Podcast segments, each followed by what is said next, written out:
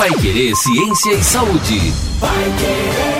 Olá, seja muito bem-vindo a você que nos acompanha nos nossos podcasts aqui na Paiquerê 91,7, mais um episódio agora no ar para você do Paiquerê Ciência e Saúde com a doutora Luana Cosentini, falando sempre de algo específico em que a ciência trabalha para diagnosticar na saúde ou então para descobrir, para desvendar, para nos instruir com relação à saúde. E hoje nós temos mais um tema que inclusive foi pedido. Alguns pedidos chegam pra gente para trabalhar sobre esse tema e agora nós juntamos para essa resposta. Inclusive a doutora Luana vai trazer todos os detalhes sobre sobre a osteoporose. Doutora Luana, muitas pessoas perguntam sobre a osteoporose, tem muito medo depois que são diagnosticadas com a osteoporose. Então a gente vai saber um pouquinho mais do que realmente é e qual o risco que ela tem para nossa vida. O que é a osteoporose? Vale lembrar, inicialmente, desde o nosso nascimento, Bruno, até a idade adulta, os nossos ossos eles estão desenvolvendo e se fortalecendo. Por exemplo, quando eu tenho uma criança que fratura um membro, fratura um braço, alguma coisa, ele facilmente é remodelado. Então, facilmente volta ao normal, porque eu tenho as células ativas ali. A gente imagina que o osso seja algo não vivo, não digamos morto, porque está em nós, né? Mas algo rígido, que é o osso e pronto, final. Só que é, é muito válido entender que os ossos também são tecido e esse tecido é um tecido vivo. Eu tenho células que compõem esses ossos, eu tenho vasos sanguíneos que compõem esses ossos, eu tenho é, a parte de nervos, né? Neurônios que também compõem esses ossos. Então eu tenho um tecido vivo. E esse tecido, até os 20 anos de idade, a gente chama de pico de massa óssea.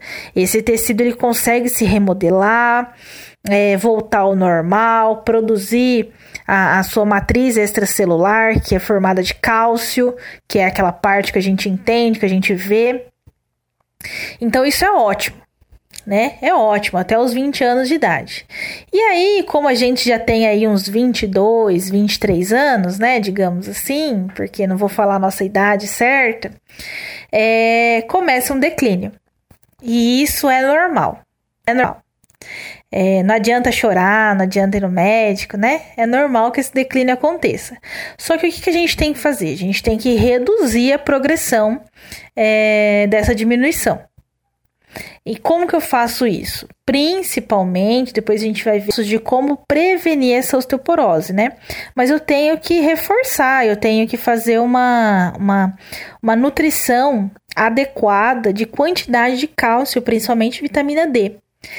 É, quando eu falo de osteoporose, então, como nós já falamos no nosso programa é, algumas na segunda-feira, a osteoporose ela é literalmente osso poroso. Tá, então eu tenho o osso, ele vai aguentar muito, ele aguenta o nosso peso, ele aguenta é, alguns traumas, é, os nossos ossos no, no rosto, ele aguenta muitos quilos de traumas, então de força, né? É, sem se romper. No caso da osteoporose, ela vai ser osso muito mais frágil, só que isso não acontece de uma hora para outra. Isso acontece durante os anos. Então, quando a gente fala que a partir dos 20 anos, não é que com 30 anos você já vai apresentar, tá? Isso aí vai começar a apresentar após os 50 anos de idade. Então, é uma doença que ela é progressiva.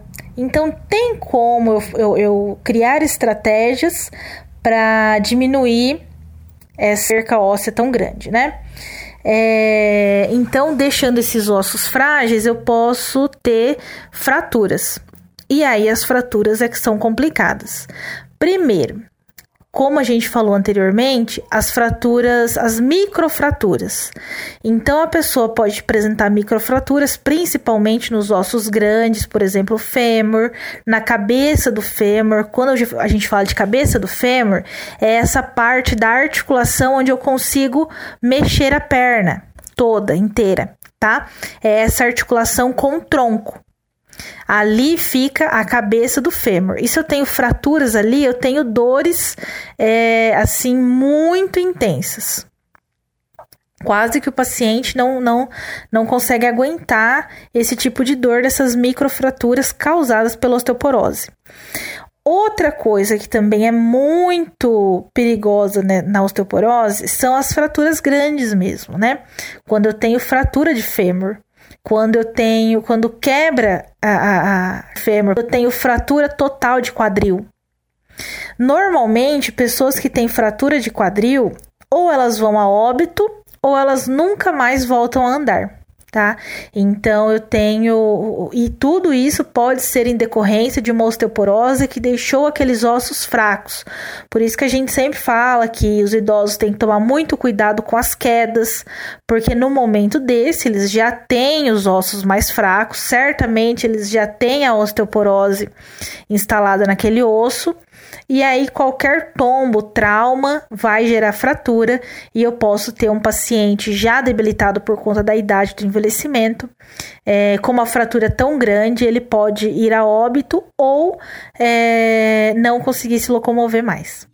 Doutora Luana, e a, e a osteoporose, ela é hereditária, ela depende do histórico familiar, ela tem uma idade específica, como você colocou, acima dos 20 anos, mas, por exemplo, se eu tenho um sintoma de osteoporose aí aos 30 anos, aos 40 anos, o meu filho provavelmente vai ter também, ou todos os homens têm na mesma idade. Quais é, são esses dados dos grupos de risco para osteoporose? Nós temos grupo de risco bem definido para osteoporose, tá? É, principalmente idade, então pessoas acima dos 50 anos. É, outro grupo de risco está no gênero feminino, então ser do gênero feminino. Por quê? Porque sou que os hormônios femininos eles têm muita influência é, nessa remodelagem e nessas funções, na, na manutenção é, dos ossos, tá? E a partir dos 50 anos, a mulher entra na menopausa é, eu vou ter uma diminuição drástica dos hormônios femininos. E isso faz com que as mulheres e essa diminuição de hormônios é, sejam fatores determinantes para o início da osteoporose. É, mulheres que fazem a histerectomia, que é a retirada total do útero, também podem apresentar é, podem estão né, no grupo de risco por conta da diminuição também desses hormônios. O histórico familiar, então, como você disse, é, a hereditariedade, ela também está ligada na doença, tá? Na osteoporose. Se eu tenho histórico familiar onde todas as mulheres da minha família é, têm histórico familiar de osteoporose, as próximas também têm muito mais chance, muito mais probabilidade de ter, tá? é, etnia branca. É, nós temos algumas doenças, é, até pode achar meio estranho assim a gente falar etnia branca, mas nós temos algumas doenças que elas são incidem mais é, em uma etnia ou em outra. É, não se sabe ao certo o porquê e tudo mais, mas a gente imagina que, que seja justamente pela carga genética, tá? É, e pessoas com algumas outras doenças que também são doenças ortopédicas, né?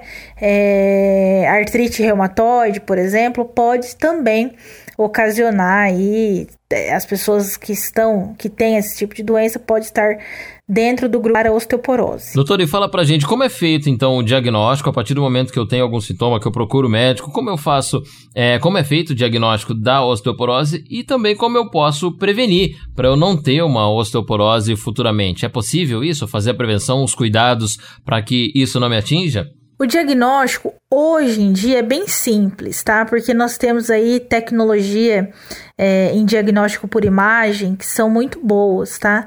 É, o diagnóstico principal da osteoporose atualmente é feito pela densitometria óssea.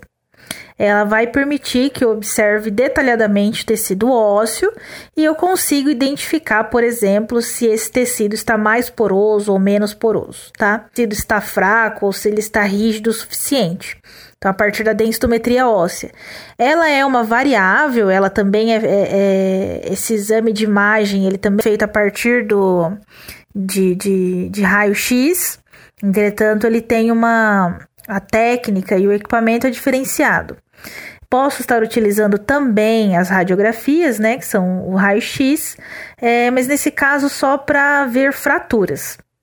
No raio-x eu não consigo ver, evidenciar, por exemplo, se esse osso está mais poroso ou não. Seria o diagnóstico feito então na densitometria óssea. É, a prevenção tem como a gente prevenir sim, viu, Bruno?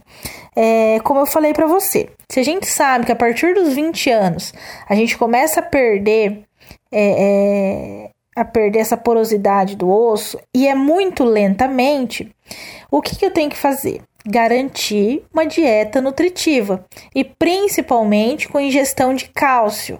Mas só o cálcio? Não. O cálcio sozinho, ele não vai ter um, um, um efeito é, ótimo. Eu sempre tenho que ter um, supli, um suprimento adequado ou uma alimentação adequada que vai me suprir em vitamina D. Então, tomar cálcio sozinho é bom? Não. Tomar vitamina D sozinho é bom? Também não. Fazer o conjunto de uma suplementação da vitamina D e uma ingestão adequada de cálcio, tá? Principalmente. Evitar nutrição, é, desnutrição. É, a gente pensa, né? Tem aquelas pessoas que fazem o porquê que é tão ruim aquelas dietas malucas da internet. Dieta da lua, dieta da sopa, dieta de não sei o que, dieta de não sei o que lá. Porque isso vai fazer mais desnutrida, ou seja, que a ingesta de cálcio dela seja deficiente, porque ela já está fazendo uma dieta severa, uma dieta muito restritiva, né? A vitamina D, então, nem nem existe nesses casos, né? Então, por isso que depois a gente pode até conversar sobre isso em um próximo podcast, sobre essas dietas severas, essas dietas muito loucas, o que, que ela ocasiona para o organismo, tá? E principalmente ela pode é, é, diminuir a ingesta de cálcio e vitamina D e causar, por exemplo, uma osteoporose. É, outra prevenção, praticar atividades físicas regularmente, tá? porque eu vou fazer com que esse osso fique mais forte, todo o meu sistema muscular também fique mais forte. Evitar fumar e evitar beber demais, né, em demasia. Mas o principal é ingestão adequada de cálcio e suplementação com vitamina D. Muito bem, a doutora Luana Cosentini esclarecendo pra gente detalhes sobre osteoporose. Se você tem osteoporose, foi diagnosticado, ou se você conhece alguém que tem, já ficou sabendo um pouco mais sobre de como é essa doença, como ela afeta a nossa vida e também das formas de prevenir, né? Sim, tem prevenções para osteoporose e a doutora Luana esclareceu pra gente aqui em mais um Pai Querer Ciência e Saúde. Toda semana a gente fala também de uma patologia, de um experimento científico em torno da saúde e os esclarecimentos aqui no nosso podcast. Você é nosso convidado a maratonar aqui também e a conferir todas as nossas outras edições, as anteriores, de mais um detalhe do Pai Querer Ciência e Saúde. Na semana que vem nós esperamos você, toda segunda-feira, três da tarde, um episódio novo aqui nas nossas plataformas digitais, no Spotify, no seu agregador preferido ou então no portal paiquerer.com.br. Até o nosso próximo episódio, a gente espera você.